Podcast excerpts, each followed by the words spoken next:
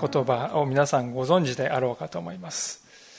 山のですねこう峰になっている部分でありまして、えまあ、そこをですねこ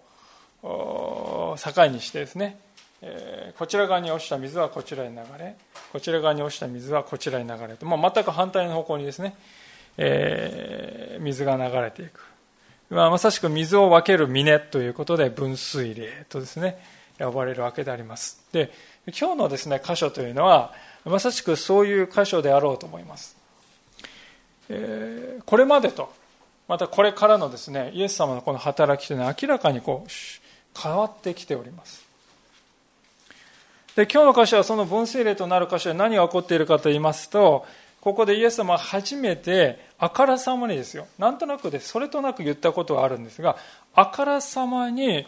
ご自分が経験する苦難と、また復活と弟子たちに語った語り始めた。でこれ以降分水嶺これが分水嶺となってこれ以降ですねイエス様が語られる言葉はですねこう何か緊迫性をですね帯びてくるんですよね。で弟子たちに対するですねこう教えが中心になる。今までは一般的な人々に対する教えでした。これから弟子たちに対する教えが中心となる。で今日はまさしくそのようにマタイの福音書この2つにです、ね、こう分ける分水嶺となる重要な出来事からキリストについていくということはどういうことなのかその本質を教えられたいと思うのであります。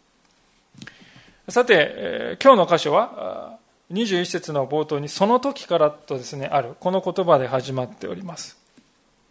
その時と書いてあるんですから、まあ、明らかに前のです、ね、出来事を指してその前の出来があったその時からということですよね。で、前の出来事はじゃあ何があったかと言いますと、まあ1ヶ月ほど前になりますが、皆さんとご一緒に見た通りですけれども、まあ、場所はガリラヤ湖のですね、北にある違法人の土地であります。ピリポ・カイザリアというですね、場所ですね。で、このところでイエス様は弟子たちに、あなた方は私を誰だと言いますかとこうですね、非常に重要な問いをですね、発せられます。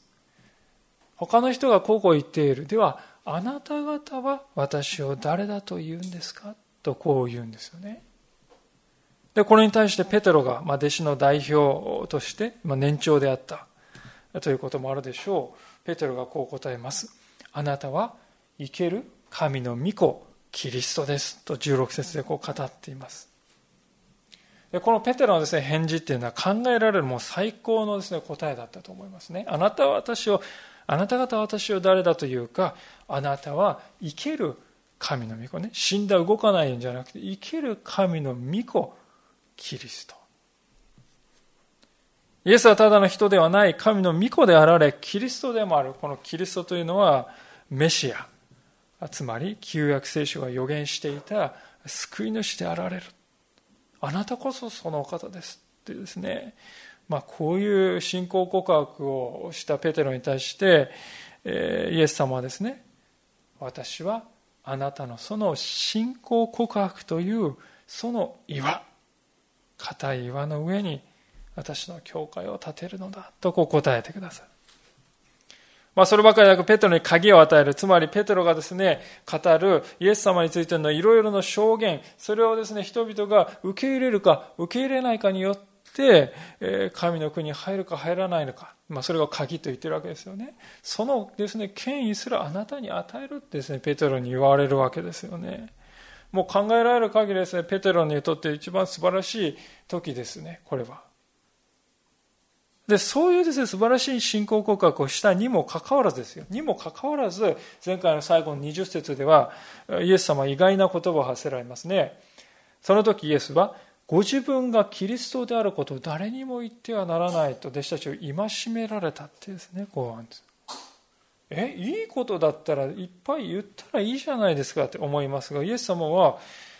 誰にもそのことを言ってはいけないって言うんですよね。なんでかと。それが理由が明らかになるのが今日の箇所ですね。21節。その時から、まあ今言ったそのペテロが信仰告白したその現場から、その場所から、イエス・キリストはご自分がエルサレムに行って、長老、祭司長、立法学者たちから多くの苦しみを受け、殺され、そして3日目によみがえらなければならないことを弟子たちに示し始められたと。こう書いてあります。で、このですね、イエス様がエルサレムに行って苦しみを受けて殺されて3日目によみがえるって、これはですね、もう誰でも知っている、私たちは誰でも知っている福音のメッセージでありますが、弟子たちがこれを聞いたのは、ここが初めてであります。イエス様はそれまでしかも、起こるか起こらないか起こったらいいな。起こることが方向でいくってそうじゃなくて、起こらなければならないことだとこう言うんです。イエス様はですね、悲壮な覚悟でですね、えー、ですね、自分はこの使命を果たさないといけないんだ、これが使命なんだって言ってですね、そういうこう、なんていうか、悲壮な顔してですね、こういう顔してですね、言ったかというと、そうではない。むしろイエス様はこれは、あなた方にとって必要不可欠なことなんだ。あなた方を愛するがゆえに私はそれをするのだ。そういうふうに言ってくださったということですよね。つまりイエス様はここで私はあなた方を救うのだ。本当にその救いの宣言をしてくださったということであります。でところがですね、ペテロはここで意外な行動に出たわけであります。22節するとペテロはイエスを引き寄せて諌め始めた。主よ神の御恵みがありますように、そんなことがあなたに起こるはずはありません。ペテロはイエスを諌めたところがあります。この諌めたという言葉はですね、他の箇所を見ると、叱りつけたとか、非難したとか、まあ、そういう言葉なんですね。英語の聖書なんか見ますと、リビュークってですね、いう言葉が使われて、ものすごい強い言葉であります。聖書の中でこのですね、えー、言葉は、まあ、自分より滅者の人に対してとか、あるいはせいぜい対等の人に対してしか使わないですよね。そういう言葉です。間違っても弟子である者が師である、師匠である人に対して言う言葉ではない。やることではないんです。なぜペトロはこういう言葉を発してしまったのか。でそこで先ほど見たその時ってですね、えその時が重要になってくるわけです。すでに申し上げましたように、ペテロの信仰告白っていうのはですね、もう間違いなく彼にとってですね、もう一生記憶する、記憶してもいいですね、非常にこうメモリアルな出来事でありました。でしかし、その出来事は彼にですね、油断、あるいは高慢をですね、そういう悪影響をもたらしたことは間違いないのではないかと思います。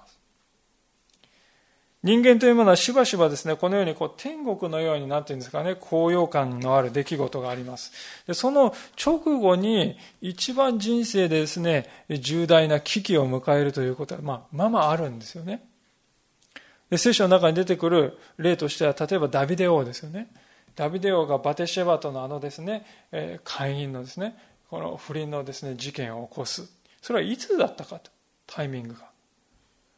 それはダビデがですね、民の先頭に立って、周りの敵、周りのですね、国々との戦いに勝利して、あらかた勝利し終わって、もはやダビデ王よ、あなたが前に出ていく必要はありません。私たちで何とかなりますからって言って、家来だけで行くようになった。その日なんですよね。その日に、あの、ボテシェバとの一件が起こるんですよ。勝利の後なんです。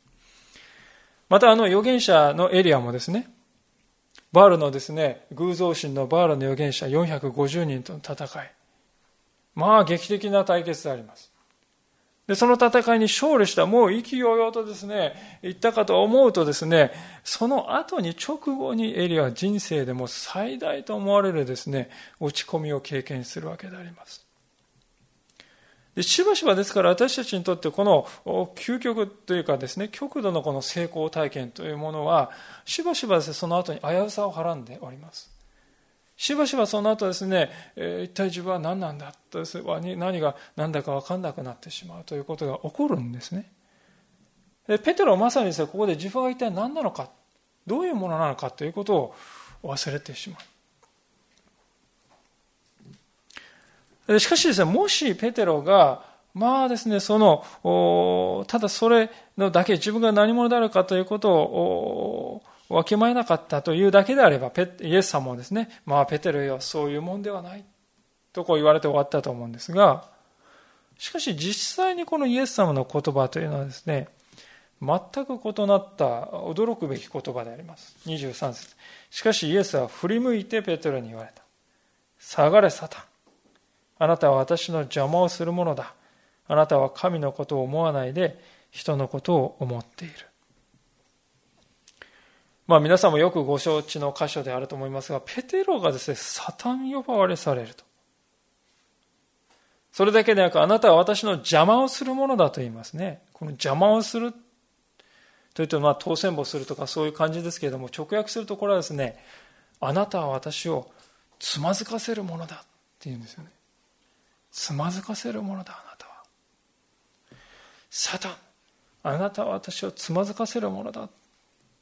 私をつまずかせるものよ。とまでですね、こう言われてしまう。破壊的なですね、言葉なんです。つい先ほどペテロに対して、えー、最高のですね、賛辞の言葉が発せられたわけでありますが、それとはもうあまりにもかけ離れた言葉です。なぜイエス様はこんな厳しい言葉を語られたのか。いくつか理由があったと思いますが、まず第一のことは、ペテロはですね、イエス様がどなたかということは知っていたんですが、そのイエス様が何をなさるお方なのかということは理解していなかったということです。イエス様はどなたなのかということをペテロは知っていたけれども、このイエス様は何をなさるのかということは全く理解していなかった。ペテロはですから、イエス様に向かってあなたは神の御子、生ける神の御子、キリストですと言うんですよね。素晴らしい信仰告白です。しかし、彼が言うあなたはその神の御子キリストですというそのキリストとは一体何をするキリストなのかペトロが考えていたのはこういうことですねイエス様がイスラエルの国の先頭に立って国を再びですね盛り返してくださって再びあのソロモンの時代のような栄光を取り戻してくれる。そういう政治的宗教的軍事的ヒーロー英雄そのイメージをペテロは抱いておりました。ある仲介者ですから、ペテロが、この時、あなたは生ける神の御子キリストですと言った後にですね、ペテロが何を考えていたかというとですね、イエス様これから、あ分かった、よしよしって言って、そうかそうか、じゃあそこに座れって言って、車座になって座って、これからエルサレムにどのように攻めていくか。あの、サンヘドリン議会をどのようにですね、占領して、えー、そしてローマ軍を駆逐しようか。そしてこのイスラエルの栄光を再び取り戻そうではないか、弟子たちは、ああみたいなですね、そういう作戦会議が始まるだろうと考えていたと言うんですね。私もそう思います。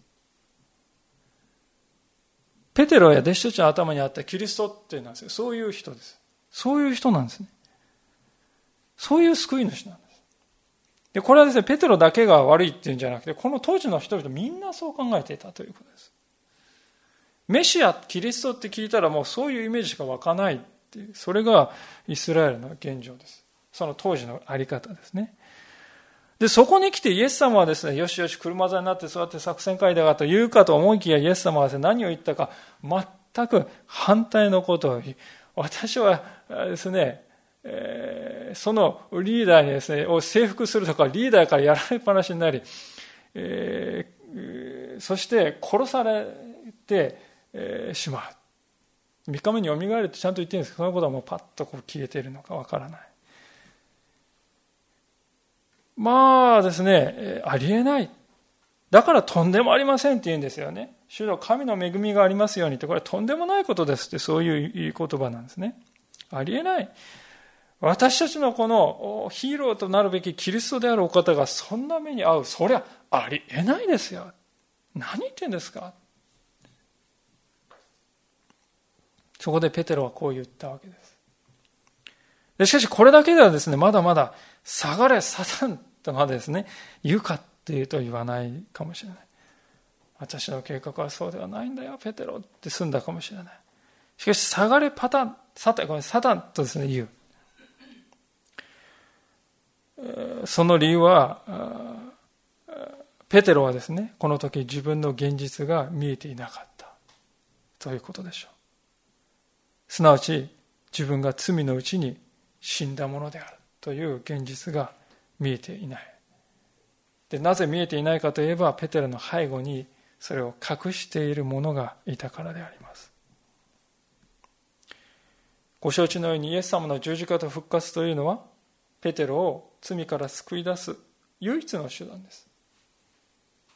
ところがあろうことがペテロはとんでもありません。そんなことが起こるはずがありませんと言って、自分自身で自分の救いの道をありえない。そんなことは起こるべきではないと言ってしまう。自分で自分の救いの道を閉ざしているわけであります。で、その背後にいるのがですね、サタンですよね。サタンはですね、ペテロを助けたいのではない。ペテロを滅ぼしたいのであります。ですから自分の目的を巧妙に隠して、いかにもイエス様のことを心配しているようなふりをして、イエス様が行おうとしている使命を打ち壊そうとしている。思い出していただきたいのは、また4章にあるですね、あの荒野の誘惑ですね。イエス様のですね、働きの初めにありました。40日間荒野で断食をして過ごすというあの出来事です。で、その後にサタンがですね、この、まさにですね、イエス様を心配しているかのようにしてイエス様に近づきました。40日間断食ってもう空腹の極限であります。そのイエス様に向かって、あなたはそこら辺の石ころをパンに変えて食べればいいではありませんか。そういうことできるでしょうと。ね、私たちそれ見ると、あ、そうだそうだ、なんだとこう思ってしまいます。別にその大したことじゃない。ちょっと石ころ一個変えたって誰も見てないし、できるんだし。それでお腹を満足して、そしてまた大事な他の働きに行けばいいじゃないですか。ってそういうわけですね。また、その後に神殿から飛び降りてみなさい。神様が守ってくださるって聖書に書いてあるでしょ。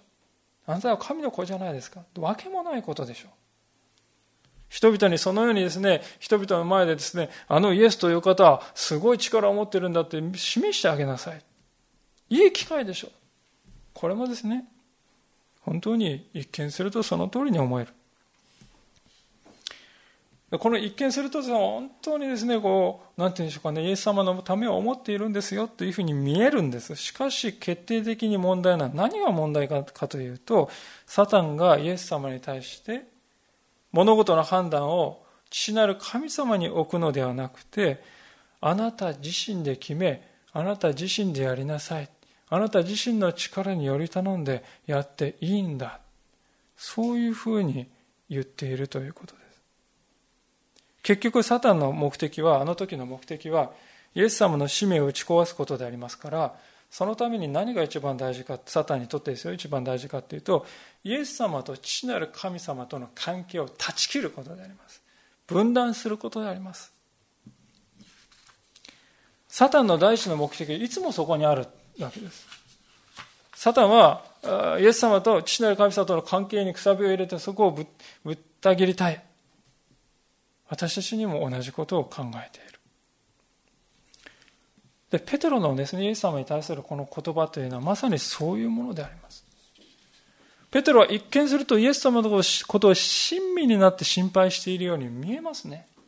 そんなことが起こるはずがないじゃないですか。なんてことをおっしゃるんですか。心配しているように見えます。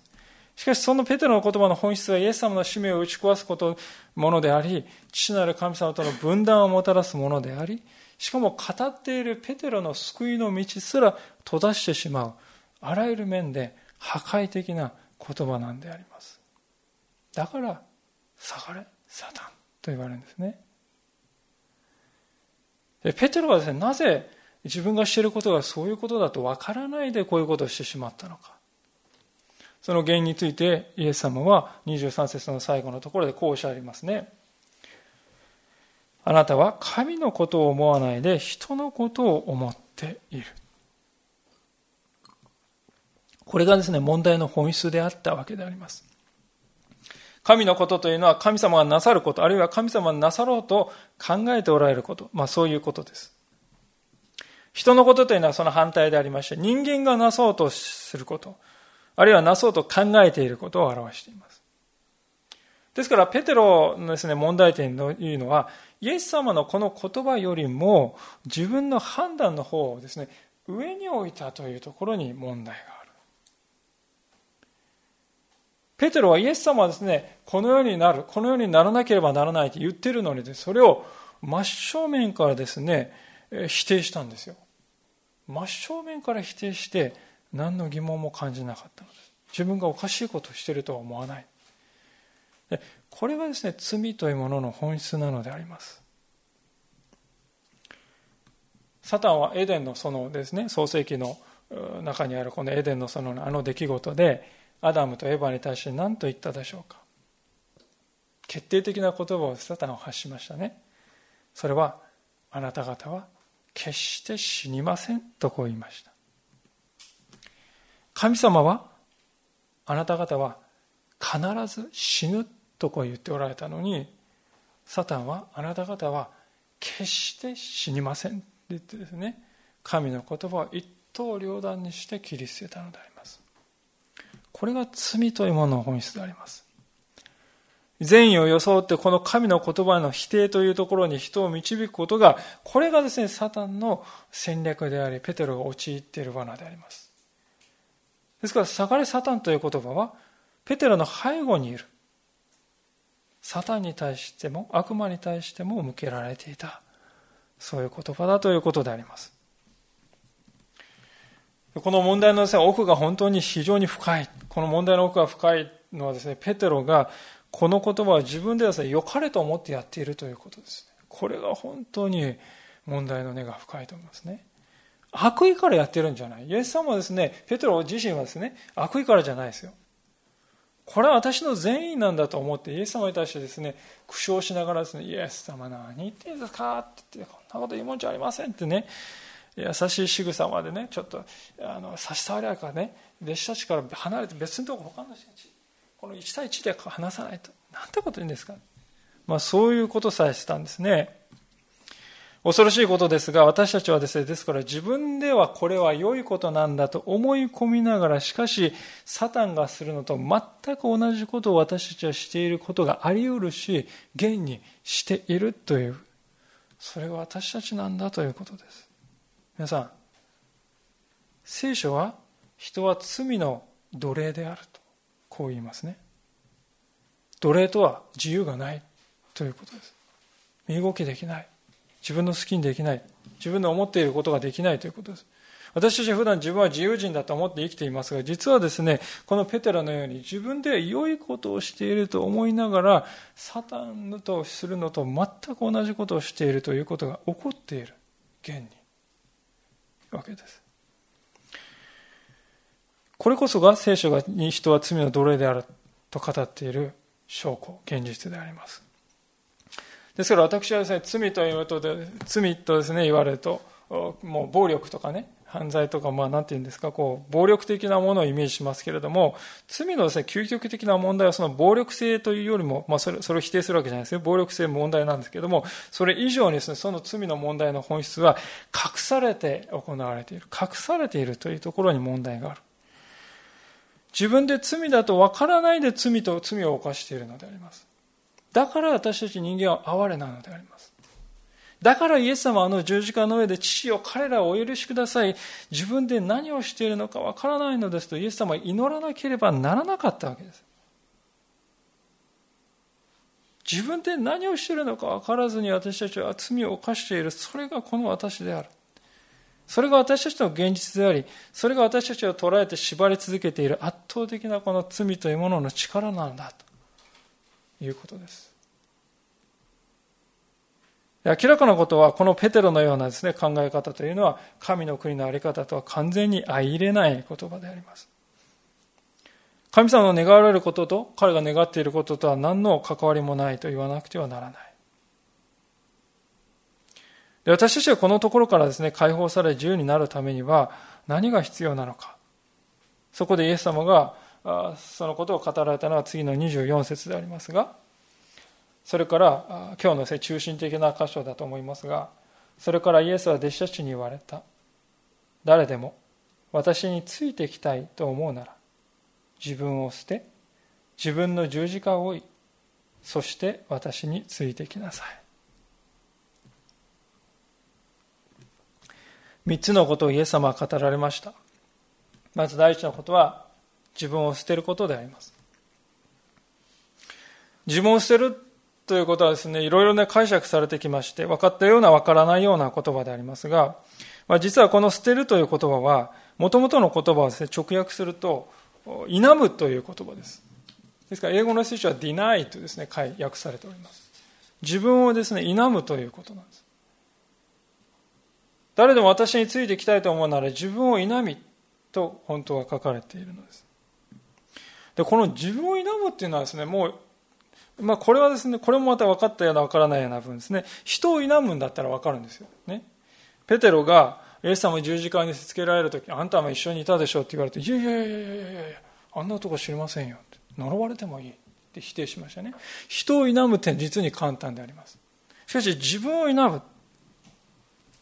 ペテロはですね、皮肉なことにですね、イエス様にここで、あなたは自分を否みなさいって言われてるのにですね、ペテロはですね、イエス様の方を否んでしまったんです。ね彼の人生の皮肉はこれであります。しかし私たちも彼を笑うことはできない。私たちの中で一体どれほどの人が自分を否むことができているだろうか。そもそも自分を否むとはどういうことなのか分かっているだろう。ある仲介者ですから、この自分を否むということについてこういうふうに説明しております。弟子であることの条件は、人をして自分自身に結びつけている一切のつながりを断つということだ。もう一度言いますが、弟子弟子であることの条件は人をして自分自身に結びつけている一切のつながりを断つということだ。こう言います。私たちはですね、自分で意識していないかもしれませんが、自分というものに縛り付けられ、自分というものから逃れられなくされている。その一切のですね、本当に諸々の無数のつながりを持っているわけです。でそのつながりを断つということであります。それが自分を否むということなのだというわけですね。人をして自分自身に結びつけている一切のつながりを断つということだ。それが自分を否むということだ。ある人がキリスト教の救いというのは罪からの救いであると同時にそれは自分自身からの救いでもあると。そう語られました。これは本当に本質をついた言葉だと思うのであります。なぜなら私たちはあまりにも強くですねこの私というものですね縛られて執着させられて生きているからです。本当はですね私たちは何よりもまず私、この私自身から救い出されるという必要があるのではないか。そう思うわけであります。で自分を否むということについては別の仲介者がですね、こうも語っていますね。それは、神を人生の根本原則にするために自分自身を廃絶するということである。神を人生の根本原則にするために自分自身を廃絶するということであるとこう言うんですね。廃絶というのはですね核兵器廃絶ってですね言葉があることパッと思い浮かびますけれども要するにね、えー、無とするということですよね。つまり自分自身を廃絶するということは自分自身を無とするということです。自分を無とするっていうのもですね、教会の中でよく語られますね。よく聞くんです。で、それをなんとなく私たちはどう理解しているかってですね、仏教のとですね、修行を積んでこう、ああ、私は無我の境地に達した。悟りの境地に達した。まあ、それと似たような感覚で理解しているかもしれませんが、もちろんそうではないと思います。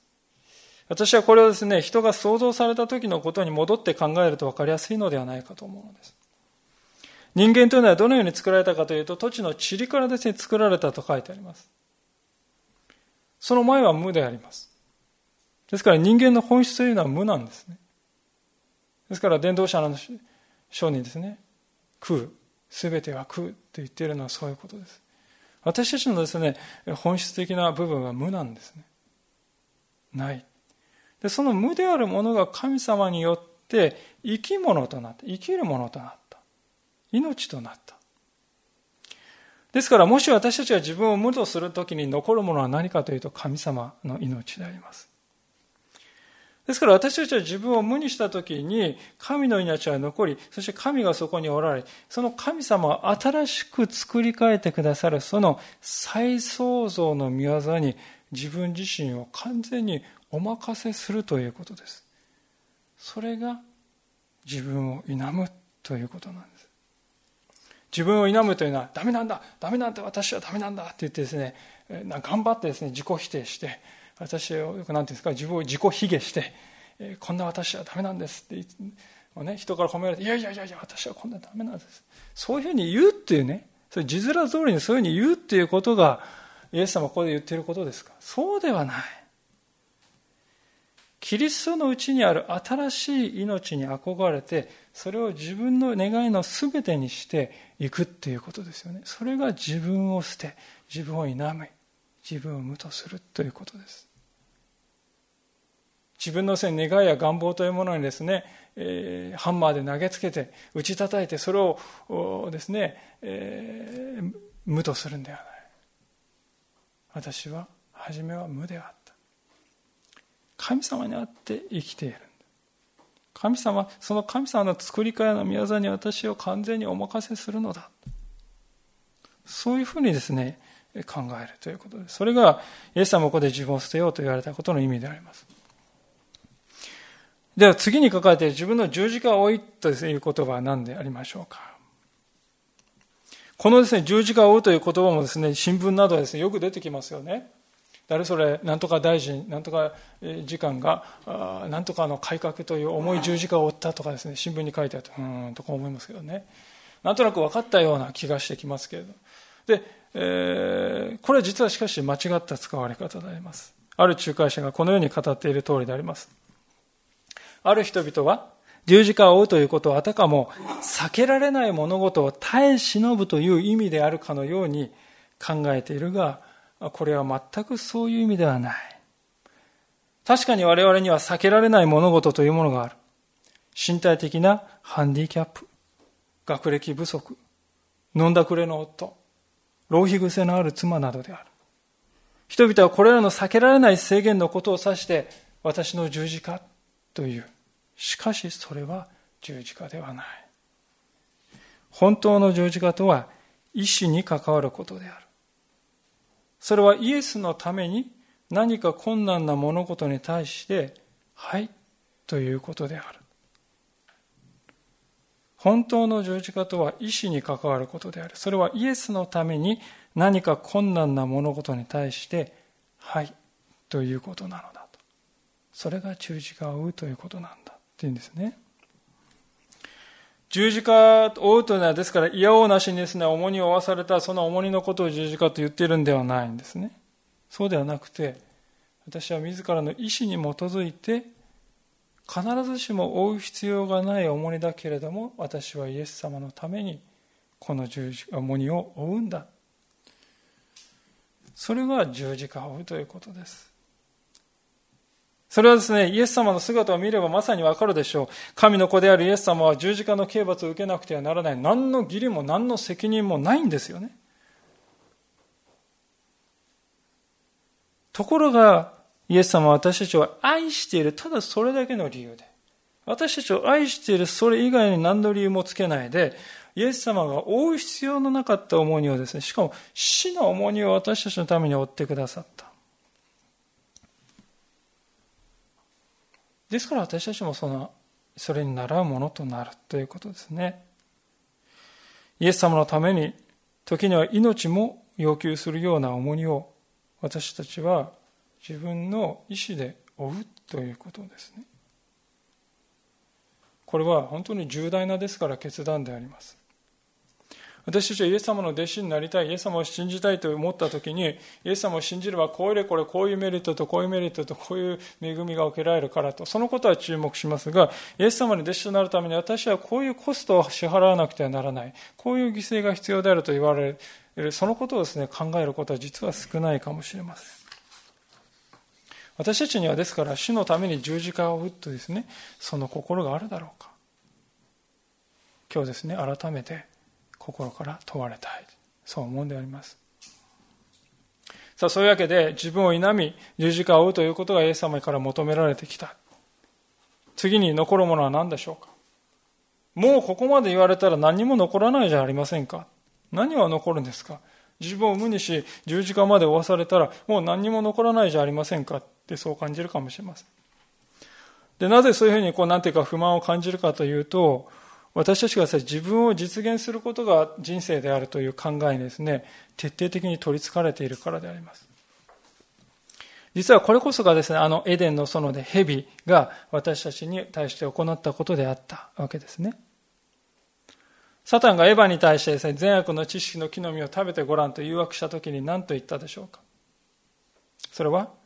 あなた方がそれを食べるその時、あなた方の目が開け、あなた方が神のようになり、善悪を知るようになるよって言ったんです。神のようになれる。ですから、サタンのですね、誘惑というのは、つまりですね、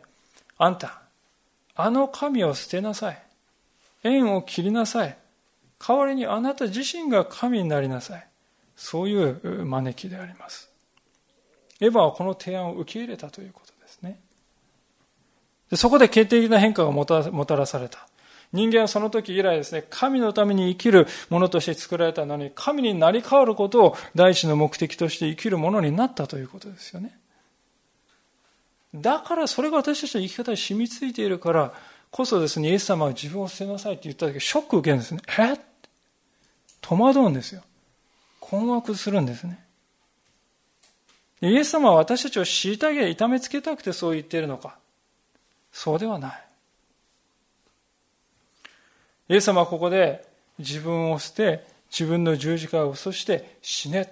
と言われたのかと。そうではない。自分を捨て、自分の十字架を、そして私についてきなさい。私と共に歩みなさい。そう言っておられる。ですからこれはですね死へ死への招きではなく命への招きなのであります。キリストのうちを生きるという新しい命への招きなのであります。パウロはそのことを、次のように語っております。ガラテヤ書の2章の20節というところでパウロはですねこう語っているのであります。お分けになれる方はどうぞ開けていただいて。ガラテヤ書の2章の20節でありますが第3版の聖書を使いの方は366ページ第2版は334ページになります。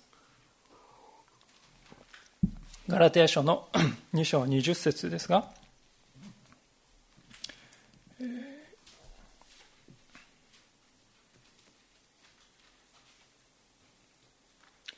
こう語って語られています。ガラテヤ2章20節お読みします。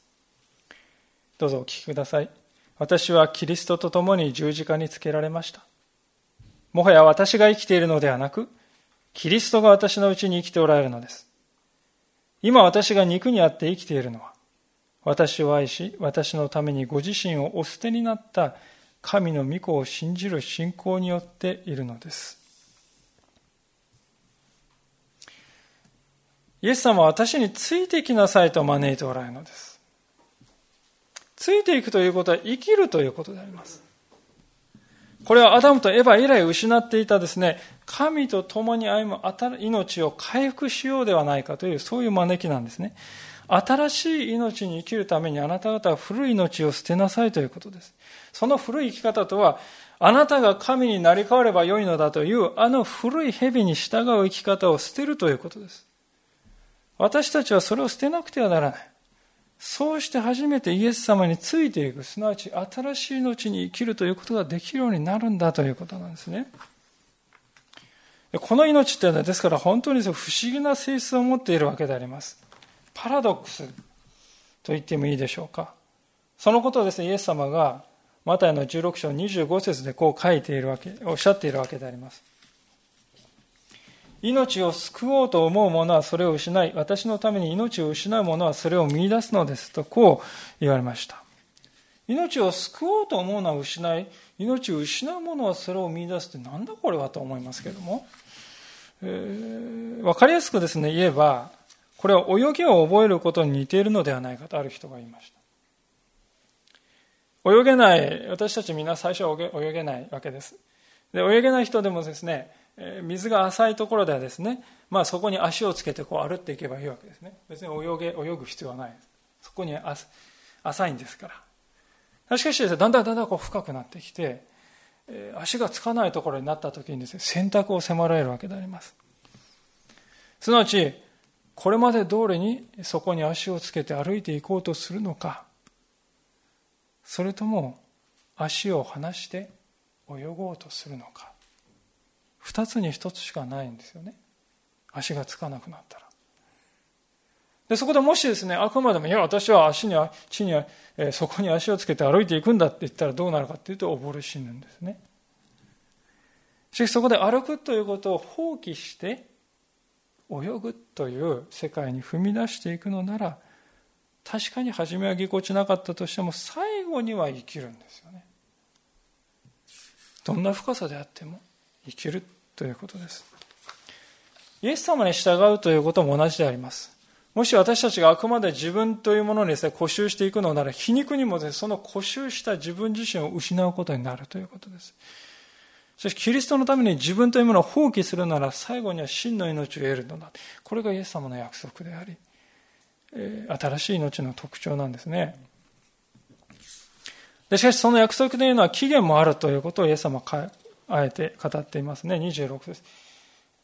人はたとえ全世界を手に入れても誠の命を損じたら何の得がありましょう？その命を買い戻すには人は一体何を差し出せばよいでしょう？人の子は父の栄光を帯びて見つかりたちと共にやがて来ようとしているのです。その時にはおのおのその行いに応じて報いをします。誠にあなた方に告げます。ここに立っている人々の中には人の子が御国と共に来るのを見るまでは決して死を味わわない人々がいます。あなた方は全世界を手に入れてもと言います全世界を手に入れるためには人はですね、何をすればよいかというと、あの荒野の誘惑を再び思い出せばよいと思います。悪魔は何と言ってイエス様を誘惑したでしょうか悪魔は、もしひれ伏して私を拝むなら、全世界をあなたに差し上げましょうと言いました。人が全世界を手に入れたいと願うならば、悪魔を拝み、悪魔に従うねえ従えばよいということです。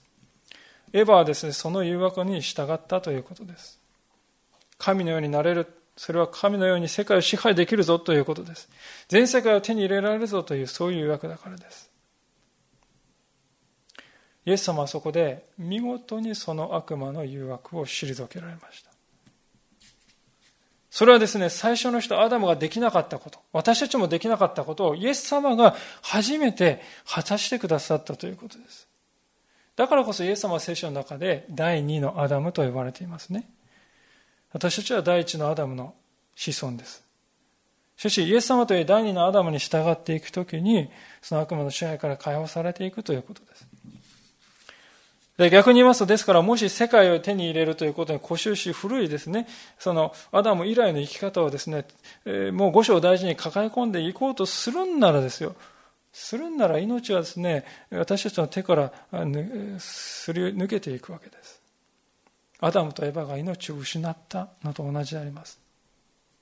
アダムは自分の命をですね、取り戻すために何か差し出せたでしょうか？何も差し出せなかった。人は自分の命を買い戻すために何一つ差し出すことはできないというのが26節の結論であります。それが私たちの現状であります。それが私たちの偽りのない真の姿であります。ですから結局のところ、イエス様は今日の箇所で自分を捨て、自分の十字架を追い、そして私についてきなさいと言われたのはどういうことかというと、アダム以来この世を支配し、人を奴隷としている悪魔の論理。すなわち、神になり変われ、世界を手に入れようというその声に聞き従うことを捨てなさいということに他ならないということであります。で、そうするときにですね、私たちがやがて来られるイエス様の再臨の時にも神様からのですね報いと書いてあります。がこの報いの中でも恵みの報いだけを期待できる。そういうものになるんだということですね。皆さんいかがでしょうか？今日私たちはペテロで失敗を通して多くのことを学んだのであります。ペテロといえば弟子の中の弟子であります。それほどの人でもこうです。なぜ彼がですね、このような罠に陥ったかというと、端的に言えばペテロは自分を実現するためにキリストに従おうとしたのです。古い生き方を抱えたまま、しかし形だけをイエス様に従っていこうとしたのです。自己実現のためにキリストに従おうとしたのです。それが彼の罠の始まりであります。私のこの願いを実現してもらうために私はイエス様に従います。自己実現と従順、相入れないものであります。ペテロはしかし矛盾を感じない。同じ危険がしかし私たちにも起こるのではないか。私たちはこうして今日神様を礼拝していますが、何のために神様を礼拝しているのでしょうか。神様、あなたの身思いだけがなるようにしてください。そう願って、そう祈るために来ているのか、それとも、私のこの願いが実現するように、そのための取引材料として、私はこの礼拝出席という奉仕を神様、あなたにお捧げしますから、一つこちらの方もよろしくお願いします。もしそういうですね、私たちがそういう心であるとすれば、力を持たないでありましょう。で、その行き着く心はこのペテロですね。自己実現のためにイエス様に従う。そういうやり方になってしまうのであります。確かに、自分を捨て、自分の十字架を、イエス様についていくということは、たやすいことではないわけです。少し私自身のですね、体験を短くお明かして終わりたいと思いますけれども、私が牧師にとして召されているかどうかと4年間こう祈っている中でこうある時ですね一つの聖書の箇所にぶつかりました。それはバプテスマのヨハネが牢屋に捕らえられた時のことなんですね。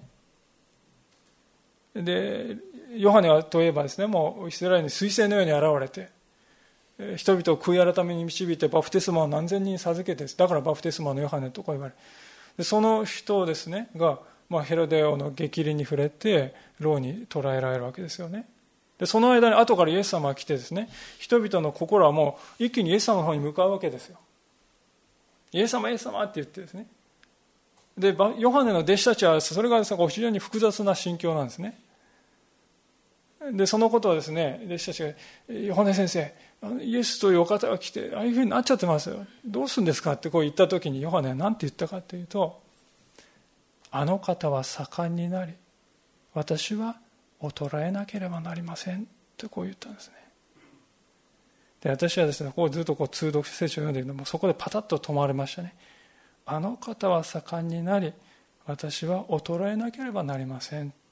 てヨハネが言ったんですよ。自分はそう言えるだろうか。イエス様は盛んになって自分はどこまでもどこまでも衰えて忘れられて人々のね記憶にも止まらず影のものになりね最後にはのたれ死ぬかもしれない。でもイエス様は栄光を受けになる、ね、それでいいんだ。って思えるか？っていや思えない。無理だって思いましたね。でもそこでで献身っていうのはですねそこが問われているっていうふうに気づきました。で本当にそれはもうね、死で全うするようなですね、思いでしたね。えー、まあ今でも私の見てですね、感じる方もいらっしゃるかいらっしゃるかもしれません。私は非常にこうプライドの高い人間、えー、なんて言うんでしょう、セルフイメージを高いく持っているね、そういう人間ででそれが大学の時にアトピーになって顔中ですね、もうお岩さんだよになって、まあ、そのプライドがまず砕かれて、その後にですね、えー、来たのはこれなんですよね。今の言葉なんです。私はあの方は盛んになり私は衰えなくてはならない。衰えな衰えてもいいって言うんじゃない。衰えなくてはならない。いやーと思いましたね。本当にそれがですねしかし多分1ヶ月ぐらいはあれもっとかかったかもしれませんが本当に悶々としておりました。本当にそう言えるか言えないもう言える、言えない、言えない、言える、言えないって言ってもずっとそれをですね、考え抜いた最後に、分かりました。いいです。この思いを私の思いとします。降参します。ってお祈りしてしたんですよね。その時にですね、私は本当に自由を感じましたね。もうなんていうんですか、人前でこう自分がちやほやされたか自分はね、正当に評価されてないと。そんなことを考える必要ないじゃないですか、今のね、立場に立てば。人が自分をどう思ってるかとかね。考える必要がない。だってどこまでも衰えていていいって言っちゃったんだからですね。その通りのことが起こってもいい。って思えるんですねまあでも現実にはですねまだまだ肉の部分は残っていてそうは言うもののうんと感じるとあでもそこあそこに行ったんだなってそこに戻ってこの今のところに戻っていけると思いますですから本当にですねイエス様が自分を捨て自分の十字架に私についていきなさいっていうのは本当にそういうことだと思いますねでそういうふうに生きるところにです、ね、幸いがあるということです本当に私たちは自由になるということですイエス様がですね、本当に栄えていくということを私の喜びとするということがですね、これが私の一番の喜びなんだですね。それが今日問われていることであると思います。お祈りしたいと思います。